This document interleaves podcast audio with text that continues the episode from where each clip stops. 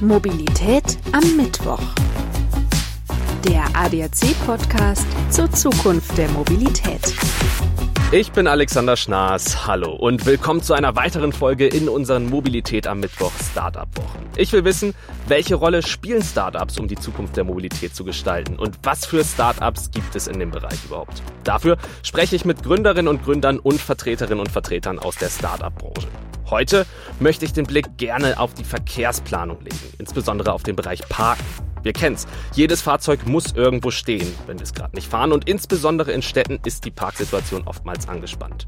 Wie kann das erleichtert und optimiert werden? Wie können Parkplätze effektiv genutzt werden? Eine Möglichkeit? Echtzeit-Parkdaten und Sensoren. Hier kommt das Startup Smart City System ins Spiel. Smart City System ist ein Full-Service-Anbieter für digitales Parken und sie stellen Sensortechnologie und Software zur Verfügung. Was sich damit alles optimieren und gestalten lässt, darüber möchte ich heute sprechen. Und ich freue mich, den Gründer und Geschäftsführer von Smart City System, Stefan Eckert, begrüßen zu dürfen. Hallo Stefan, schön, dass du heute dabei bist. Freut mich. Hallo Alexander, vielen Dank für die Möglichkeit, heute hier dabei zu sein. Ja, dann steigen wir doch direkt ein. Du kannst es vielleicht noch mal ein bisschen genauer und detaillierter erklären als ich. Ich habe es ja gerade schon ein bisschen versucht im Intro zu machen. Was genau macht ihr bei Smart City System? Du hast es schon relativ gut zusammengefasst. Also wir konzentrieren uns auf die Digitalisierung von Parkflächen. Das heißt konkret, dass wir Echtzeitbelegungsdaten erfassen über Sensorik. Diese wird, wurde von uns entwickelt, wird von uns installiert und wir liefern auch noch entsprechende Softwarepakete bzw. Schnittstellen an, um die Daten dann auch, je nachdem, was der Kunde benötigt, eben bestmöglich zu nutzen. Genau, das ist unser kompletter Fokus, ähm, mit dem wir uns jeden Tag beschäftigen, seit viereinhalb Jahren. Seit, seit viereinhalb Jahren, das heißt, ihr habt euch, wenn ich jetzt richtig zurückrechne, 2016, 2017 gegründet. Genau, also wir haben uns gegründet am Freitag, dem 13. Januar 2017. Ähm, Und es scheint alles gut gegangen zu sein, obwohl ja, es genau. Freitag der 13. war. Genau, noch, noch ist alles gut gegangen. Ähm, ja, genau. Aus dem Studium heraus haben wir das Ganze gegründet. Ähm, waren damals noch Studenten, waren auch in der Anfangsphase noch Studenten. Ähm, mhm. Genau. Kamt ihr aus einem ähnlichen Bereich? Also habt ihr was in die Richtung studiert gehabt vorher oder seid ihr völlig blind dann auf den Zug aufgesprungen?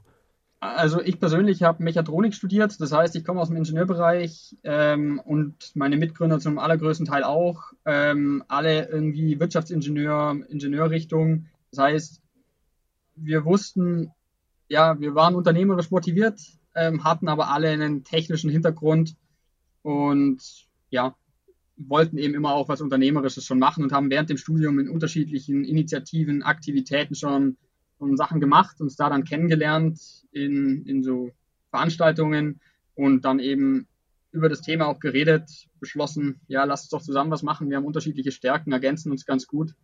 Ähm, mhm. Genau. Ja, finde ich total, total spannend, wenn man schon im Studium wirklich sagt, okay, gut, wir, wir sehen da ein Problem, wir möchten da gerne was machen.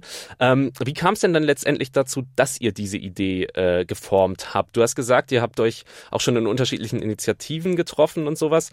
Ähm, das heißt, ihr wart alle schon motiviert, in dem Bereich etwas anregen zu wollen, etwas machen zu wollen. Genau, also ich glaube, keiner von uns hatte während seinem Studium den Traum, sich jeden Tag mit Parken zu beschäftigen. Ähm, das war jetzt nicht der Fall, würde ich behaupten. Aber wir haben uns einfach gefragt, warum sich, also wir haben unterschiedliche Ideen immer wieder gesponnen. Ähm, und eine Frage, die wir uns eben gestellt haben und keine Antwort darauf gefunden haben, ist, warum tun sich Leute jeden Tag den Parksuchverkehr an, so wie man ihn kennt? Also man sucht nach gut Glück, nach einer freien Parklücke, ohne Plan, wo ist was frei. Es gibt immer mehr Park-Apps, die auch gut funktionieren, aber es fehlt immer die Information, wo ist tatsächlich ein Parkplatz frei. Und das ist egal, ob das Fahrzeug autonom fährt oder von Menschen gesteuert wird. Wenn man nicht weiß, wo was frei ist, kann ich es auch nicht zielgerichtet ansteuern und dann auch nicht dort parken. Und dementsprechend war unsere Überlegung, es braucht, damit Parken nicht mehr so nervig ist, also man sucht nach gut Glück, weiß nicht, was, was los ist, ähm, wirklich eine Basisinformation und das ist belegt oder nicht belegt, das in Echtzeit, ich kann das Ganze analysieren, ich kann das in Navigationssysteme einspeisen, ich kann es vielleicht auch für Abrechnungen nutzen, wenn man Minuten genau abrechnen möchte. Und für all diese Ideen benötigt es eben eine Basistechnologie. Und es gab damals schon Anbieter, aber die haben alle nicht gut funktioniert. Ähm, Und da haben wir gesagt, da sehen wir eine Chance, ein Produkt zu entwickeln, das wirklich all die Anforderungen abbildet. Und das war so der Startschuss. Natürlich am Anfang Prototyp und so weiter, immer mehr verfeinert. Ähm, aber was dann auch geklappt hat. Mhm. Das ist so ein bisschen so, also so, wenn ich mir das vorstelle, bei der Parkplatzsuche, so ein bisschen kennt man das vielleicht von Parkhäusern, wo einem angezeigt wird, wie viele Parkplätze noch verfügbar sind, was dann aber noch mal ein bisschen, bisschen anders ist als bei euch. Äh, da können wir vielleicht gleich noch mal ein bisschen genauer drüber sprechen. Äh, was mich noch interessieren würde, wenn ihr euch vor viereinhalb Jahren gegründet habt, bei wie vielen Mitarbeitern seid ihr denn jetzt mittlerweile? Wir sind aktuell bei 40 Mitarbeitern. Ähm, wir sind ziemlich stark angestiegen, vor allem 2019 vor Corona sind wir sehr, sehr stark angestiegen, haben uns zwei Jahre nacheinander verzehnfacht, also ähm, vom Umsatz her. Und dementsprechend stark sind wir auch gewachsen aktuell auch ähm, komplett eigenfinanziert. Ähm, mhm. Genau, aber halt wirklich mittlerweile ein großes Team, mit dem wir äh, arbeiten können. Mhm. Finde ich nämlich immer wahnsinnig spannend, die Frage zu sehen, wirklich, wie hat man sich entwickelt seit der Gründung und was kam da an Mitarbeitern dazu, weil man fängt natürlich mit einer deutlich kleineren Zahl immer an. Ähm, ja, kommen wir wieder auf das, worüber wir eben kurz gesprochen haben, nochmal zurück wieder. Wenn du sagst, ihr, ihr stellt da die Software und Lösung zur Verfügung, wer sind denn dann eure Ansprechpartner und eure Kunden? Wir haben einen ziemlich breiten Kundenstamm mittlerweile. Das heißt, wir haben nicht also Parken ist überall ein Problem. Also man, man kennt es von LKWs, die bis auf die Autobahn rausstehen, an Autobahnen entlang. Äh, man kennt es Mitarbeiterparken, man kennt es in der Stadt, man kennt es an, also nicht viele, aber die, die ein Elektroauto haben, kennen auch die Problematik, dass oftmals Ladesäulen blockiert werden, beispielsweise von Verbrennern. Das sind alles Probleme, wo man Parkdaten benötigt, um einen besseren Service zu bieten. Das sind auch unsere Kunden. Die, die größten Kunden, die wir haben, sind Parkraumbetreiber, die dann wieder für andere die Parkflächen managen, mhm. bewirtschaften. Das sind unsere größten Kunden. Ähm, dann haben wir Städte, Stadtwerke, Verkehrsverbünde, mit denen Park-and-Ride-Anlagen beispielsweise ausgestattet werden, damit Park-and-Ride attraktiver gemacht wird und der öffentliche Nahverkehr auch gestärkt wird, ähm, indem man den Leuten zeigt, wo gibt es noch einen freien Park-and-Ride-Parkplatz. Ähm, oder auch Elektroladesäulenbetreiber, wo wir wirklich sowohl mit Städten direkt, also Stadtwerken direkt sprechen, aber auch mit großen Betreibern von Elektroladesäulen deutschlandweit. Ähm, und was jetzt in den letzten Monaten auch immer mehr dazugekommen sind, sind wirklich Lkw-Themen, also Lkw-Logistik, ähm, Logistikzentren von großen Versanddienstleistern, die dadurch bessere Daten erheben wollen, ihre Effizienz steigern wollen, mehr Transparenz in ihre Parkflächen auch bekommen möchten. Und ähm, deswegen ist es sehr, sehr breit gefächert und deswegen sehen wir uns da auch als eine Art Anbieter von Basistechnologie, weil diese Information einfach für sehr, sehr viele unterschiedliche Kunden relevant ist. Mhm. Das ist ja ein relativ breites Feld, was du gerade, also viele verschiedene Abnehmer, die ihr habt. Ähm, hast du das Gefühl, dass sich da der Service, den ihr anbietet, in gewisser Weise dann unterscheidet? Du hast gerade gesagt, ihr seid die Basistechnologie. Ähm, also passt ihr euch dann dementsprechend auch den verschiedenen Kunden an? Oder ähm, ist es letztendlich so, als Laie gesprochen, immer gleich? Wir sind ähm, wir haben eine Standardlösung oder wir haben mehrere Standardlösungen mittlerweile. Also wir haben drei Apps im App Store, die sind sehr, sehr stark auf Parkraumbewirtschafter ausgelegt. Also zum Beispiel ein Ordnungsamt kann sehr effektiv mit unserem System arbeiten. Wir haben ein digitales Parkleitsystem, wo wir die ganzen, wo komplett öffentlich einsehbar ist, ob man, äh, also wo freie Park-and-Ride-Anlagen sind, beispielsweise kann jeder runterladen, jeder kann die Daten einsehen, in Echtzeit die Belegung sehen. Ähm, für Städte haben wir somit auch eine Komplettpaketlösung. Aber für andere Bereiche beispielsweise liefern wir nur eine Datenschnittstelle. Das heißt, die haben selbst äh, Software entwickelt und können die Daten dann per Schnittstelle bei sich integrieren und damit ihr, ihre eigene Software ausbauen und verbessern. Und dadurch können wir eben diese Breite abbilden, dass wir sowohl eigene Lösungen haben für Bereiche, die ja, wo wir eben schon was entwickelt haben oder auch zukünftig noch entwickeln werden, ähm, aber auf der anderen Seite eben auch wenn bestehende Softwarelösungen schon bestehen, macht es nicht Sinn für uns jedes Mal eine eigene Frontend-Applikation zu entwickeln, sondern da sind wir dann auch mit der Schnittstelle, wo die Daten von unserem Backend zur Verfügung gestellt werden, aktiv. Mhm. mhm. Das heißt, ihr könnt euch da auch anpassen, beziehungsweise die Kunden sich auch an euch anpassen. Ähm, gibt es bestimmte Ziele, die ihr euch gesteckt habt seit eurer Gründung oder eine bestimmte Philosophie, die ihr verfolgt? Genau, also unser ganz großes Ziel ist auf jeden Fall in den nächsten Jahren europaweit Parkflächen zu digitalisieren. Das heißt, wirklich, ähm, das ist ein Thema, wo speziell in Europa, das sehr, sehr dicht besiedelt ist, eben wirklich ein Flächenproblem ist, nicht irgendwie ein regionales Hotspot-Problem, wie beispielsweise in den USA gibt es auch große Parkprobleme, aber da gibt es eben die Hotspots, die sehr überlaufen sind und dann wieder sehr viel Land. In Europa ist es wirklich so, dass es überall Parkprobleme gibt und deswegen konzentrieren wir uns auch auf Europa. Ähm, aktuell sind wir vor allem im Dachbereich, aber haben auch schon Partnerschaften. Also in, wir haben Projekte in über acht Ländern mittlerweile, aber natürlich müssen wir das noch deutlich intensivieren, ausbauen, dass wir da den gleichen Service auf dem gleichen Level anbieten können, wie es jetzt in Deutschland der Fall ist. Mhm. Aber cool, dann seid ihr wirklich schon auch vier Jahre nach der Gründung schon im Ausland auch unterwegs und seid an diesem Ziel auf jeden Fall dran, was ihr euch selber gesteckt habt. Auf jeden Fall. Ja. Mm, was ist denn so für dich persönlich oder auch für, für, für euch in eurem Team so das größte Learning gewesen, was ihr vielleicht im Gründungsprozess hattet, aber jetzt vielleicht auch in den viereinhalb Jahren, die ihr schon als Unternehmen besteht? Ja, ich glaube ziemlich viel. Also äh, da kann man natürlich dann eine, eine ganze Reihe auflisten, aber ich glaube, ähm, das Wichtigste, vor allem wenn man als Student gründet, hat man sehr, sehr wenig Erfahrung. Also man hat hohe Motivation, viel Energie, man hat vielleicht auch eine große Vision, aber man hat sehr wenig Erfahrung, wie man mit Situationen umgeht, wo man eigentlich gar keine Lösung kennt. Also man glaubt, man kommt nicht weiter. Und das ist eigentlich die, die größte Erkenntnis, die, die für mich wichtig war, auch wenn man keine Ahnung hat, wie es weitergeht, dran zu bleiben, mit vielen Leuten über dieses Problem zu sprechen und sich auch Input zu holen zu diesen Themen, mhm. weil ähm, man muss nicht immer gleich die Lösung wissen. Woher soll man es auch wissen? Also teilweise aus dem Studium heraus.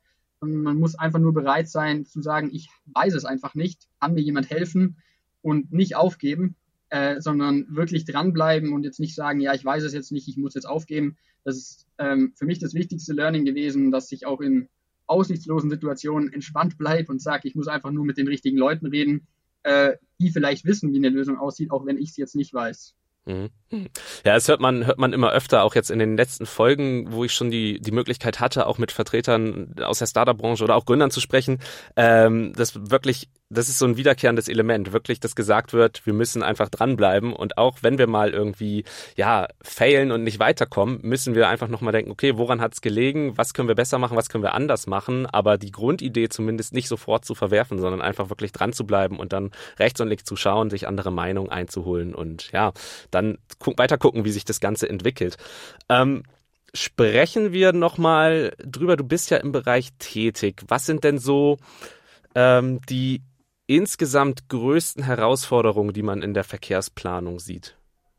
Wir sind natürlich, ähm, also grundsätzlich geht die Richtung genau in die Richtung, wo wir auch hinsteuern. Das heißt, ähm, ich glaube, in der Verkehrsplanung, alle Städte beschäftigen sich mit Nachhaltigkeit. Das heißt, die Grundrichtung ist aus meiner Sicht aktuell sehr, sehr gut. Also in, in vielen Städten wird sich damit beschäftigt, wie kann ich vielleicht auch autofreiere Städte haben, wie kann ich öffentlichen Nahverkehr stärken, wie kann ich Parkprobleme lösen? Also das ist wirklich bei allen Städten auch immer ein Thema, Parken. Ähm, die größten Herausforderungen dabei sind eigentlich, dass es oftmals in, der, in den Städten inhomogene Ziele gibt. Also es gibt nicht eine klare Zielrichtung, wo man hinarbeitet, sondern wenn man mit einer Person spricht, die klare Ziele hat, gibt es mindestens zwei, drei andere Parteien, was natürlich die Politik oftmals verlangsamt, äh, die ganz andere Ziele haben oder ganz andere Meinungen haben und deswegen ähm, ist es meistens sehr, sehr schwierig mit dem Tempo, wo wir im privaten Bereich unterwegs sind, wo Entscheidungen getroffen wurden, wo es ganz klare Ziele gibt, eben voranzukommen, sondern muss sehr viele Gespräche führen, sehr viel Zeit einplanen, bis etwas passiert. Und eine andere Herausforderung ist zudem, dass eben die einzelnen Bereiche dann oftmals schon, also wenn Entscheidungen gefällt wurden, Insellösungen bestellen, die dann nicht miteinander vernetzbar sind oder nicht, nicht zusammen funktionieren. Das heißt, ähm, die ganzen Nachhaltigkeitsziele müssen eigentlich auf einem gewissen Thema basieren, dass wirklich die Sachen offen sind, transparent. Das war für uns auch die wichtige Entscheidung, eine transparente Schnittstelle zu haben, dass die Daten auch in andere Sachen integriert werden können, weil wir nicht immer die Endanwender-App sein müssen. Mhm. Ähm, und da, glaube ich, gibt es noch, sind sehr viele Herausforderungen da, diese, man, man, kennt ja die Diskussion schon seit vielen Jahren, dass es solche Silos gibt an Daten, ähm, die einfach, wenn, erst wenn sie vernetzt werden, äh, Mehrwerte generieren. Und mhm. da glaube ich, das sind so die, die größten Herausforderungen, die die Städte gerade oder die bei städtischen Projekten, Nachhaltigkeitsprojekten auch tatsächlich vorhanden sind. Mhm. Du hast mit dem Stichwort Nachhaltigkeit gleich was gesagt, wo meine Folgefrage anschließen würde. Ähm, wir sehen natürlich auch total viele verschiedene Mobilitätstrends. Das hast du ja eben auch schon grob angeschnitten. Ähm, wie wäre denn dann die optimale Verkehrsentwicklung? Also auch für euch, also auch wenn du sagst, okay, wir, wir gucken gerade im Bereich des Parkens, wo siehst du, was für eine Art Mobilität müsste es geben, damit sie optimal ist oder kann man das so gar nicht sagen? Ja, also ähm, ich habe lange Zeit nach der optimalen Lösung gesucht. Ich glaube, die gibt es wirklich nicht so pauschal, ähm, weil viele Städte ziemlich anders angebunden sind, anders organisiert sind, wie sie aufgebaut sind. Das heißt, es ist schon eine individuelle äh, Sache von den Städten, wie die Sachen auch gelöst werden. Auch es kommt natürlich darauf an, gibt es eine U-Bahn-Struktur, gibt es andere Möglichkeiten, wo man effektiv die Leute transportieren kann. Und ähm, was ich aber schon als Tendenz abbildet, ist, dass es in Richtung autofreierer Innenstädte geht. Das heißt, ähm, höhere Parkgebühren, weniger Fahrzeuge drin, attraktivere öffentlichen Nahverkehr. Ähm, das ist auf jeden Fall ein Trend, der kommen wird und auch sinnvoll ist, wenn man wirklich bessere Lebensqualität, mehr Nachhaltigkeit, weniger Feinstaub halt in den Städten auch generieren möchte. Ähm, macht es absolut Sinn, auch laut den Statistiken, dass wirklich massive Verkehrsströme durch Parksuchverkehr, beispielsweise, wo wir uns eben damit beschäftigen, entstehen, macht es auf jeden Fall Sinn und die Fahrzeuge außerhalb der Städte parken zu lassen und dann effizient und sinnvoll nach innen zu transportieren, wieder nach außen, sodass es kein Komfortproblem ist, was aktuell oft noch das Problem ist. Und mhm. ja, weiteres Thema natürlich E-Mobilität, also immer mehr Elektrofahrzeuge halte ich auch persönlich für sinnvoll, ähm, dass man nicht ständig Dinge verbrennt, um Energie zu generieren, sondern dass man wieder aufladbare Quellen hat, wo auch natürlich noch nicht vollumfänglich erneuerbar erzeugt werden, aber potenziell möglich ist, diese erneuerbar zu erzeugen. Das ist ein Riesenunterschied aus meiner Sicht, der, der in der Diskussion ähm, ja, oft auseinandergeht. Ähm, genau, also das sind für mich so die, die zwei Kernelemente, die, die sich entwickeln und natürlich das, was ich vorhin schon gesagt habe, dass zu viele Insellösungen sind, wirklich gute Mobilitätskonzepte entstehen dann, wenn wenn unsere Lösung beispielsweise integriert ist in einen Google Maps, in eine städtische App, in eine öffentliche Nahverkehrs-App, wenn wirklich alle Möglichkeiten, die vergleichsweise nachhaltig sind, ähm, attraktiv in den Apps verbunden sind, dass man auch damit Optionen hat und es nicht ein Dschungel ist, durch den man sich durchmanövrieren muss, fünf Apps auf der Sache haben, damit es mit dem Auto konkurriert, sondern man hat wirklich einfache Lösungen, ähm, eine App oder eine Stadt-App, mit der man wirklich alles machen kann, die besten Vorschläge bekommt. Und wenn es eben nicht der Fall ist, dann wird sich der Komfort vom Auto weiterhin meiner Meinung nach durchsetzen. Und da muss man dagegen steuern, ähm, wenn man die Themen wirklich ernst meint. Mhm. Welche Rolle können denn dann Startups dabei spielen, wenn man diese Kernelemente, die du gerade genannt hast, mal ein bisschen in den Fokus nimmt? Wie können Startups da ja drauf einwirken?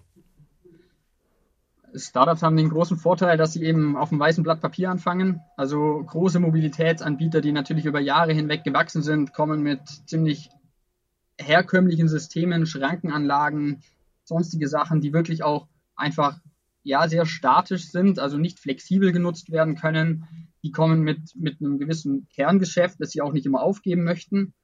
Und ein Startup hat natürlich den großen Vorteil und dadurch, dass es immer mehr Aufmerksamkeit auch generiert, und dadurch auch die Finanzierungsmöglichkeiten besser werden, ähm, mit viel Geschwindigkeit Themen ganz neu aufzuziehen, ohne diese Vorbeeinflussung, ja, ich will mein altes Kerngeschäft nicht beeinträchtigen. Und diese, diese Dynamik, diese Möglichkeit, ohne Einschränkung nach vorne gehen zu können, die beste Lösung anzugehen, glaube ich, ist die, die große, ja, große Chance, wenn man auf Startups setzt, ähm, dass man wirklich Dinge neu denkt und nicht irgendwie mit viel Kompromissen noch retten will. Mhm. Lass uns noch mal eben wieder in euer Produkt ein bisschen gehen. Es ist ja äh, Sensoren und auch die, die App, die ihr dann anbietet oder verschiedene Möglichkeiten, ähm, ist ja ein sehr technisches Thema. Ähm, wie genau, am besten möglichst einfach erklärt, kann ich mir die technische Umsetzung davon vorstellen? Gerne. Ähm, also alle unsere Sensoren werden auf die Flächen aufgeklebt Das ist ein ganz wichtiges Element. Es wird nicht verkabelt, sondern es sind Batterien verbaut, die mindestens fünf Jahre halten. Und anschließend kann die Batterie durch ein einfaches Clip-Verfahren ausgewechselt werden und erneuert werden. Im Endeffekt wie Rauchmelder, die in Wohnungen hängen. Ähnlich wie Rauchmelder, genau. Man hat fünf Jahre seine Ruhe und kann anschließend die Sachen austauschen. Das ist ein sehr wichtiges Element. Auch das Aufkleben äh, ist für uns sehr, sehr wichtig, weil es vereinfacht. Man muss keine Arbeiten sonst machen, sondern klebt lediglich auf und das hält. Ähm, und anschließend messen wir das Erdmagnetfeld. Das heißt, wir messen, wir kalibrieren auf das Erdmagnetfeld, wenn dort kein Fahrzeug steht. Und wenn ein Fahrzeug auffährt, wird es auf eine charakteristische Art und Weise gekrümmt. Mhm. Und wir vergleichen auch die Messwerte der benachbarten Stellflächen miteinander. Das heißt, wir nutzen nicht nur die Information eines Sensors, sondern wir nutzen auch die Informationen von allen benachbarten Sensoren, um die höchst bestmögliche Detektionsqualität eben zu erlangen. Und das ist auch unser, unser USP, unser wirkliches Alleinstellungsmerkmal, dass wir die höchstmögliche Detektionsquote ähm, erreichen, die es auf dem Markt gerade gibt. Mhm. Und okay. die Information wird dann eben über ein, entweder direkt mit einer SIM-Karte oder über ein Gateway, das irgendwo am Parkplatz platziert ist, auf unser Backend gespielt und da sind dann die, die Daten verfügbar und können überall eingesetzt werden, wo sie gebraucht werden. Mhm. Okay, das verstehe ich. Was für Möglichkeiten ergeben sich denn daraus nochmal für die Zukunft für euch? Weil da habt ihr euch ja wahrscheinlich auch schon ein paar Gedanken gemacht. Ähm, was für weitere Leistungen, sage ich mal, könnte man damit noch erschließen? Also wir haben aktuell das, das große Ziel, dem, dem, dem Drang zu widerstehen, immer neue Produkte zu entwickeln, wenn wir natürlich ein sehr, sehr starkes Entwicklerteam haben und dadurch auch die, der Gefahr ausgesetzt sind, alles auch machen zu können, was, was wir so denken. Ähm, aber dabei dürfen wir eben die, ja, den Fokus nicht verlieren. Und wir sehen eben so viel Potenzial mit dieser Grundtechnologie, die natürlich immer weiter verbessert wird. Also wir wollen in alle möglichen Plattformen integriert sein, die mit Elektroladesäulen zu tun haben. Wir wollen, wollen in alle Plattformen integriert werden, die irgendwas mit öffentlichem Nahverkehr, also Park-and-Ride-Anlagen zu tun haben. In Parkraumkontrollanwendungen. Es gibt deutschlandweit super etablierte Anwendungen für Parkraumkontrolleure. Die sollen auch mit unseren Sensordaten natürlich effektiver kontrollieren können, ähm, weil sie genau wissen, da steht jemand zu lange, da laufe ich jetzt hin und nicht nach gut Glück auch in die Windschutzscheibe schauen. Das ist genau das gleiche wie bei der Suche nach einem freien Stellplatz die Suche nach jemand, der falsch parkt. Ähm, und da sehen wir einfach vor allem in der Integration in weitere Anwendungen ähm, sehr, sehr viel Potenzial. Natürlich haben wir auch weitere Produktideen auf Hardware-Ebene, aber ähm, das, das meiste, der größte Fokus wird auf jeden Fall in Richtung der Integration gehen. Mhm.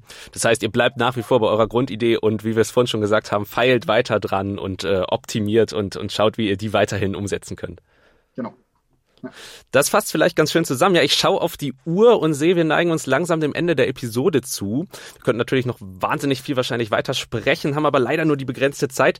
Deswegen würde ich zu einem nächsten Punkt unseres Podcasts übergehen. Das sind fünf verschiedene Fragen, die ich vorbereitet habe. Die stelle ich jedem meiner Gäste immer am Ende der Episode, um so einen kleinen persönlichen Einblick in die, die eigene Mobilität zu bekommen. Und die würde ich dir jetzt auch sehr gerne stellen. Gerne. Die erste Frage wäre gleich, würdest du dich in ein autonomes Auto setzen? Auf jeden Fall. Also ich würde es auf jeden Fall ausprobieren. Wie wäre da die Einbindung mit autonomen Autos in eure App? Ist das auch eine Überlegung für die Zukunft? Ja, wir, wir stellen uns auf jeden Fall vor, dass die autonomen Fahrzeuge von uns die Informationen bekommen, wo sie sich abstellen können, wo sie Leute ab, abladen können. Ähm, genau, da sehen wir schon viele Möglichkeiten, haben auch schon mit spannenden Partnern da Diskussionen dazu. Mhm. Ähm, da sehen wir auf jeden Fall Schnittstellen. Die nächste Frage wäre, was war dein prägendstes Mobilitätserlebnis? Das allerprägendste weiß ich jetzt gerade nicht äh, ad hoc. Ich würde auf jeden Fall sagen, dass ich bin großer Bahnfan an sich, aber ähm, es ist immer wieder ein Abenteuer, durch NRW zum Beispiel zu fahren, ähm, wo teilweise massive, massive Verzögerungen und so weiter sind, ähm, wo, wo immer was schief geht. Ähm, deswegen habe ich jetzt kein spezielles, aber auf jeden Fall die, die Bahnreisen sind, sind für mich immer sehr, sehr spannend. Immer ein besonderes Erlebnis. Ähm, wir haben eben auch schon kurz drüber geredet, aber die Frage kommt auch noch jetzt. Sollten Städte autofrei werden? Ich glaube, es sollte in die Richtung gehen, auf jeden Fall, dass es immer autofreier gibt, ähm, vor allem bei großen Städten, ähm, macht es absolut Sinn aus meiner Sicht. Mhm. Glaubst du, dass wir Flugtaxis noch erleben werden? Äh, ich bin mir ziemlich sicher, dass es kommen wird. Es fließen da so viel Gelder rein ähm, in die Themen, dass auf jeden Fall, es wird es geben, wie erfolgreich könnte ich, würde ich mir jetzt noch nicht äh, zutrauen, das zu sagen. Mhm. Und die letzte Frage, was ist die meistgenutzte Mobilitäts-App auf deinem Smartphone? Vor Corona auf jeden Fall die Deutsche Bahn-App, würde ich sagen. Und während Corona? Äh, eigentlich eigentlich ja, deutlich weniger ge unterwegs gewesen, viel mehr mit dem Auto. Deswegen äh, habe ich da ehrlich gesagt jetzt keine große Alternative. Alles klar. Ja, Stefan, damit sind wir am Ende der Episode. Vielen, vielen Dank für deine Zeit. Vielen Dank für das spannende und interessante Gespräch und den Einblick in ein, dein Unternehmen. Hat mir wirklich sehr viel Spaß gemacht, heute mit dir darüber zu sprechen. Herzlichen Dank. Äh, hat mir auch sehr viel Spaß gemacht und ja, nochmal vielen Dank für die Möglichkeit. Das war Mobilität am Mittwoch in einem Startup-Spezial. Mobilität am Mittwoch ist der ADAC-Podcast zur Zukunft der Mobilität und erscheint alle zwei Wochen überall, wo es Podcasts gibt. Ich würde mich freuen, wenn wir uns in zwei Wochen dann an dieser Stelle wieder hören. Ich bin Alexander Schnaas. Bis dahin, ciao. Mobilität am Mittwoch. Der ADAC-Podcast zur Zukunft der Mobilität.